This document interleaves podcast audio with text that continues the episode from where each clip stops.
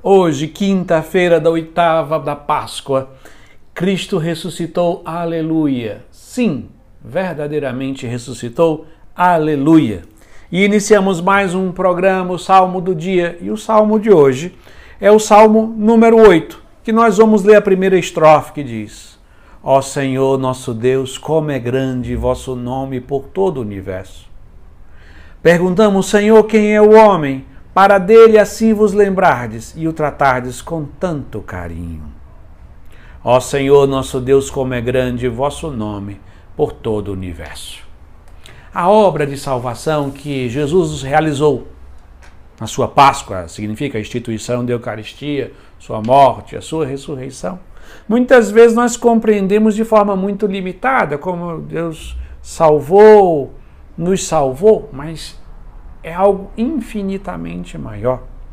Para a gente compreender, vamos voltar ao, aos princípios básicos para compreender a grandeza da Páscoa de Cristo.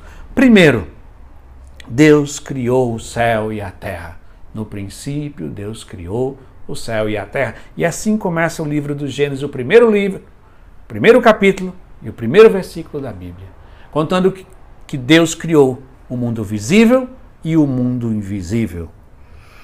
E juntamente com isso, ele vai criar o homem e a mulher, a sua imagem e semelhança. Terceiro princípio.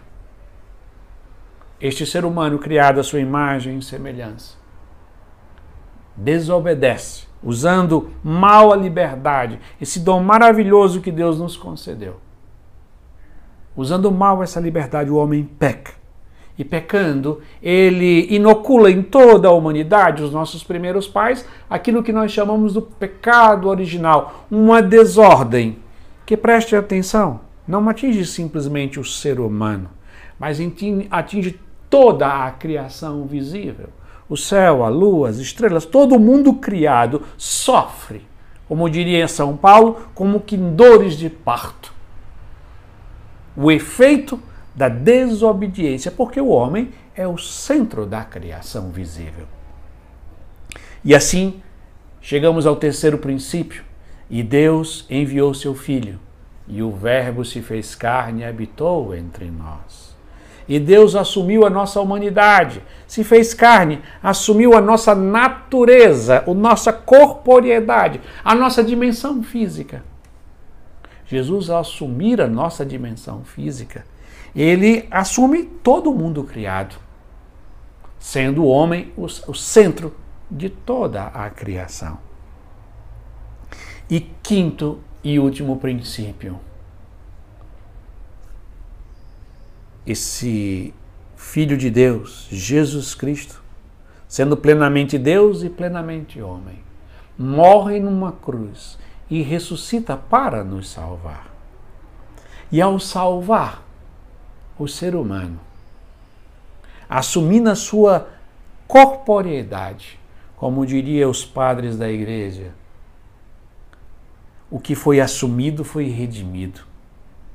Então, Jesus assumiu toda a criação, tudo que é visível, e com isso ele recriou o universo se a obra da criação é maravilhosa, se a obra da criação divina é algo esplendoroso, infinitamente maior é a obra da recriação.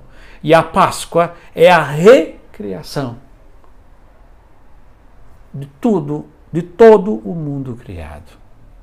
Por isso, meus irmãos, enchemos de alegria, de louvor e gratidão, nos unindo ao salmista que vai louvar a Deus pela criação. Agora, mais ainda, louvamos pela recriação que aconteceu na Páscoa de nosso Senhor Jesus Cristo. Ó Senhor, nosso Deus, como é grande vosso nome por todo o universo. Perguntamos, Senhor, que é o homem? Para dele assim vos lembrardes e o tratardes com tanto carinho. Amém.